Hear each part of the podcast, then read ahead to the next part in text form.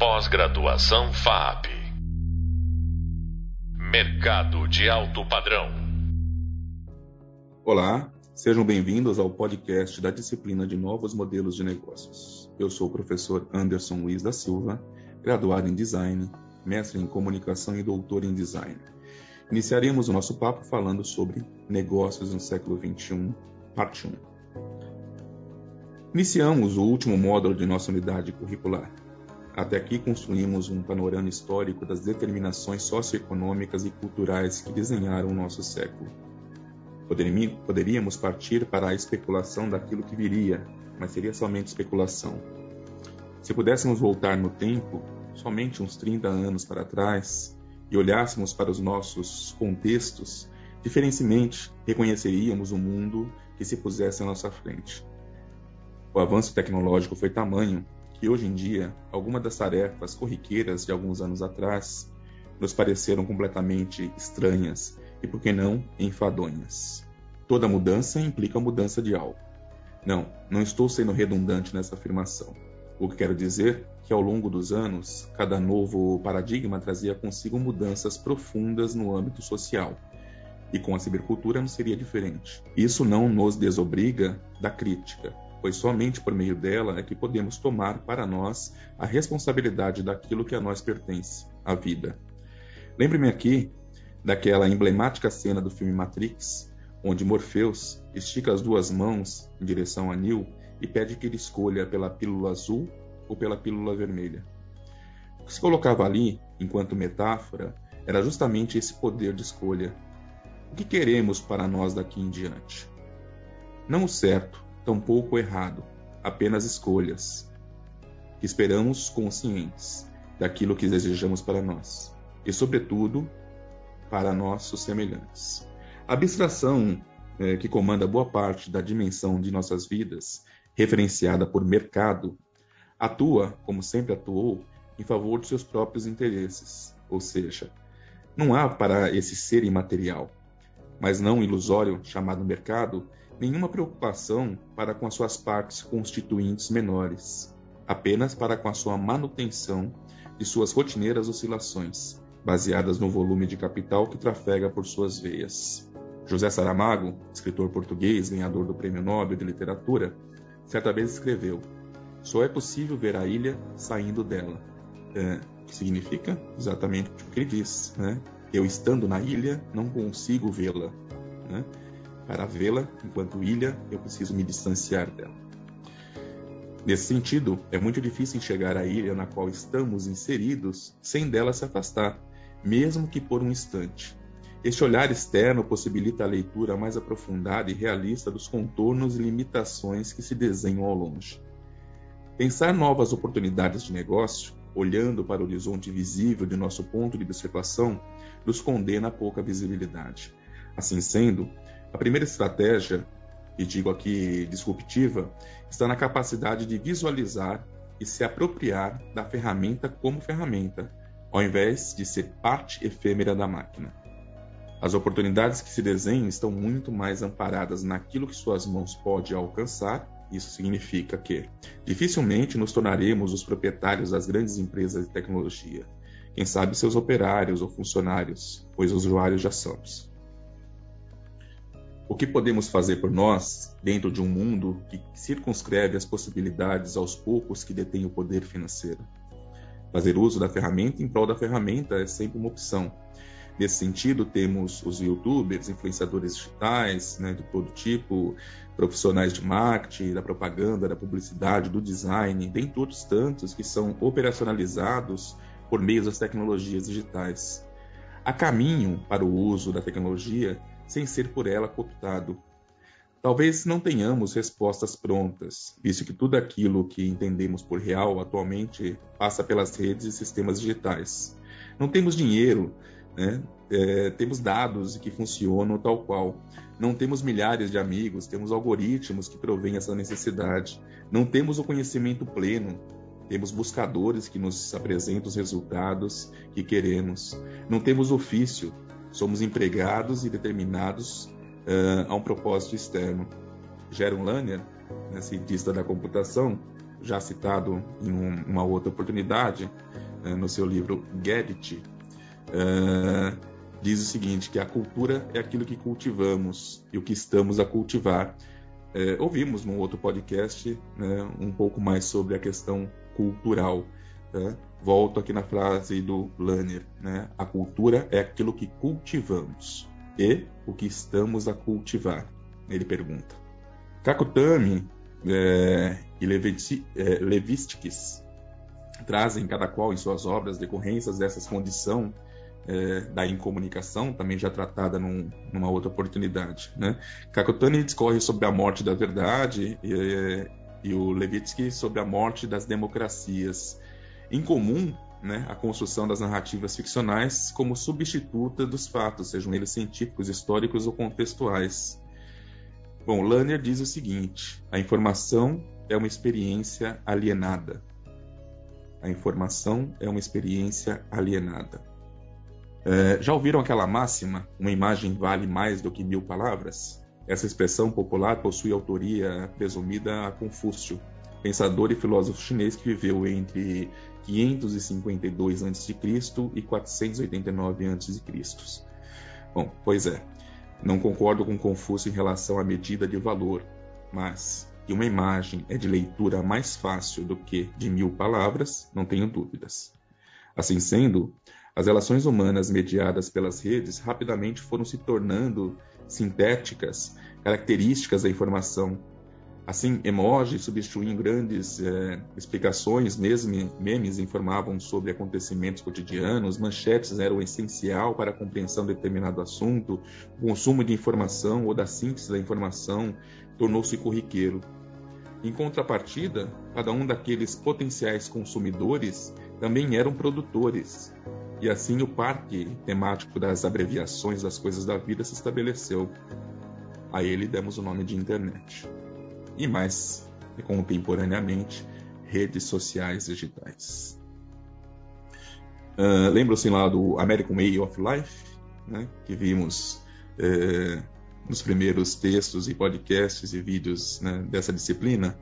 Uh, hoje ele é propagado pelos stories né, das redes sociais, nos vídeos do TikTok e nas imagens que postamos rotineiramente. Né. Não se trata aqui apenas de uma abundância de comportamento social, mas também na forma como os negócios na indústria da imaterialidade se estruturaram né, a partir dos anos 70. Uh, eh, os antigos operários das fábricas, né, que migraram para os escritórios sob a alcunha de funcionários, né, agora trabalham de modo voluntário para as grandes empresas de tecnologia e da internet sob a designação de usuários. Eis o sonho do mais tolo dos empresários: mão de obra abundante, altamente produtiva e gratuita. O empreendedor digital vende é, a perene felicidade, entrega a frivolidade efêmera, por mais, por meio daquelas, é, daqueles próprios consome. Eis o modelo ideal.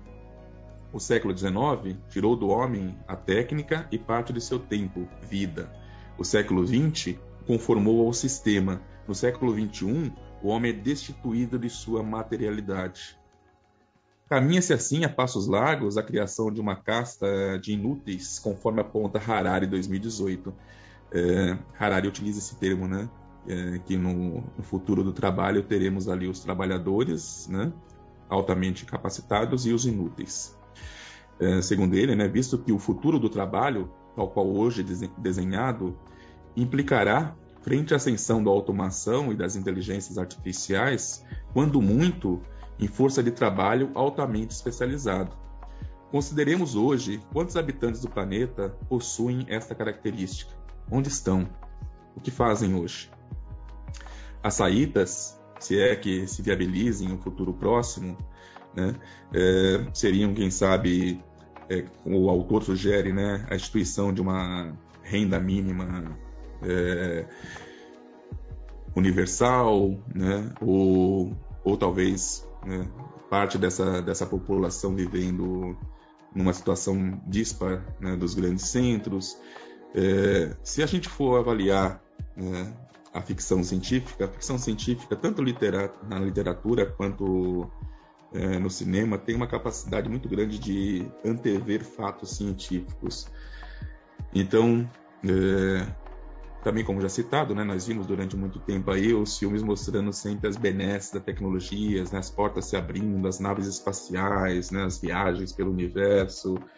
E a partir de determinado tempo, nós começamos a ver o mundo pós-apocalíptico dividido entre aqueles que moram dentro das cidadelas cercadas com seus muros, aqueles que moram do lado de fora. Né? Talvez num futuro de pós-trabalho, né, que é um conceito que o Harari apresenta em seu livro, tenhamos é, uma parcela grande da população vivendo dentro dos muros né, e a outra parcela do lado de fora dos muros. Né. E esses que estão do lado de fora do muro, dos muros ainda né, precisam sobreviver. Se o mundo for né, ainda saudável, né, se a natureza, se o meio ambiente ainda for saudável, talvez essa subsistência não seja assim tão precária. Né? Mas se o mundo for né, é, insalubre, se a natureza, o meio ambiente for destruído, se os mares forem poluídos, se as florestas forem derrubadas e tudo isso que a gente cansa de ver né, nos noticiários diários, é, essa sobrevivência vai ser bem mais dificultada, podendo até ser inviabilizada. Tá? É, então aqui não, não, é a criação de, um, de uma visão distópica de um futuro, né, amparando em situações reais, em fatos que são postos é, cotidianamente nos meios de comunicação que conhecemos nos mais diversos. Né? É, são preocupações políticas, são preocupações institucionais, são preocupações individuais e coletivas de todos nós. É, como diminuir o impacto tá, no, no mundo que a gente vive, no meio ambiente, né, como preservar essas áreas para que a gente possa também né, se preservar frente a elas, né? ou frente a um futuro que, é, que ainda é incerto. Uh, estamos pensando em novos modelos de negócio.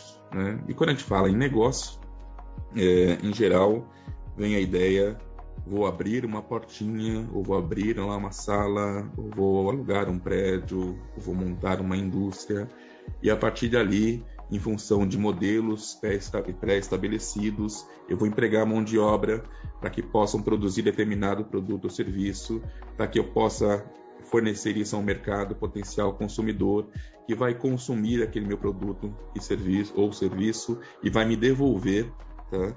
é, vai me entregar tá? em dinheiro, em capital, tá? é, pelo seu uso e eu pego esse capital tá? arco com as despesas né, de produção né, do, do, meu produto ou serviço é, e tiro, naturalmente, uma parcela significativa a qual chamarei de lucro.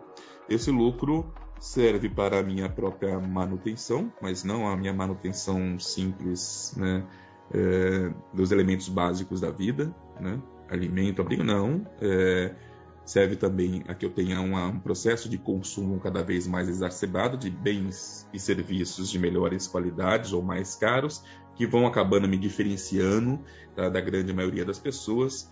É, e assim dentro de um ciclo constante tá, de exploração, produção, é, distribuição, consumo, retorno de capital, como foi empenhado, como nós já vimos, né, na Revolução Industrial e aperfeiçoado ali pelo Fordismo, pelo Taylorismo e pelo Toyotismo no início do século XX. Chegamos na beira do abismo, né? olhamos para baixo. Tá? Não dá para se manter, né? não dá para pensar negócios dessa forma mais. Precisamos pensar negócios que geram menos impacto é, e que sigam uma outra lógica operacional tá? Que fuja completamente dessas ideias postas lá no início do século XX e final do século XIX. Tá? Que o crescimento talvez não seja o imperativo e o necessário. Tá? Que tenhamos uma outra métrica tá? é, de sucesso frente ao nosso negócio. É, como estabelecer essa nova métrica? Tá? Bom, primeiramente, é, é, muito difícil de se fazer isso se a gente está dentro de um, de um mundo, né, de um sistema político, econômico e cultural, onde a métrica é o capital. A métrica é, é, você é aquilo que você tem. Tá? Mas como criar uma cultura diferente, começar a trabalhar numa cultura diferente, né? onde você é o que você é e não aquilo que você tem, onde você é aquilo que você pode fazer tá? e não aquilo que você pode consumir, né? onde você é ah, aquilo que te diferencia dos outros, mas também aquilo que te iguala aos outros. Como pensar um negócio num cenário futuro ainda incerto, tá? onde o, as previsões não são nada otimistas, né? É, as previsões é, encaminham aí para um, um mundo de extrema dificuldade, tá? de aumento da fome, de aumento da, é, da qualidade, de, de, destruição da qualidade de vida, é, de aumento de conflitos. É, como pensar em negócios para um mundo novo, né? que talvez não seja exatamente o melhor dos universos, né?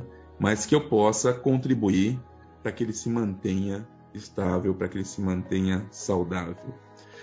A exploração da mão de obra, é, utilizar esse termo, né, exploração da mão de obra, gera muita controvérsia, principalmente entre os empresários já estabelecidos como tal. Né? Então, há uma, um discurso da benevolência né, do empresariado. Né? Eu dou emprego, né? eu gero emprego. É, como se tivesse, né, como se isso fosse algo despropositado de nenhuma outra causa, de nenhum outro valor. Tá? Mas se a gente for analisar estritamente, tá? não há né, esse, não existe o dar emprego, né? não existe o gerar emprego, né? existe uma demanda criada em função das minhas necessidades enquanto empresário, é, e essas demandas precisam ser é, supridas. Né? Dentre elas é a mão de obra, é, é quem vai operacionalizar meu trabalho. Tá? Então, é explorar a mão de obra. Assim como é explorar também, caso essa mão de obra fosse automatizada, explorar a tecnologia disponível para automatizar o meu trabalho. O que vem acontecendo com, com, com muita velocidade é justamente isso. Trabalhos repetitivos, trabalhos é, que possam ser mecanizados, que possam ser automatizados, né, são atribuídos a ferramentas de automatização. Tá? É, máquinas, computadores, sistemas inteligentes. É, se há o poder da escolha por aquele que produz, a escolha sempre fica naquilo que me traz maior custo-benefício. Em geral, são as máquinas. Né? Porque a máquina não reclama, a máquina não come, a máquina não dorme, a máquina não descansa, a máquina não tem um sonho de futuro. A máquina trabalha se você manter ali ela energizada tá? e com a manutenção em dia. Diferente dos homens. Né? Então, é um processo também de mudança, de automização automa automatização desses processos produtivos é, que vão dispensando a mão de obra humana sempre que possível. Mas creio que seja um momento de a gente repensar isso também. Tá? Porque produzimos o que? Para quem? Tá? Como um sistema de produção, um sistema econômico se mantém tá? se eu não tenho consumo? Tá? Temos há, há pouco tempo aí, né, talvez nas últimas duas décadas, a ideia do reciclar, que chega com uma, uma proposta muito interessante, né, uma preocupação muito interessante. Vamos cuidar do meio ambiente. Né? Esse é o texto. Tá? É, mas se a gente for entender as outras dimensões, vamos entender que é vamos tentar diminuir né, o custo dos nossos insumos produtivos. Né? Vamos receber um material produtivo que seja mais barato. Então, pessoal, para finalizarmos esse, essa nossa fala, é importante que vocês se atenham sempre é, a uma leitura aprofundada do contexto atual, para que vocês possam propor, produzir e fazer tá? caminhos outros que sejam mais inteligentes, mais sustentáveis é, e que aponte uma saída para um futuro é, que preserve e que seja, no mínimo, mais feliz. Você acabou de ouvir mais um podcast sobre o tema Novos Modelos de Negócios com o professor doutor Anderson Luiz da Silva. Pós-graduação FAP Mercado de Alto Padrão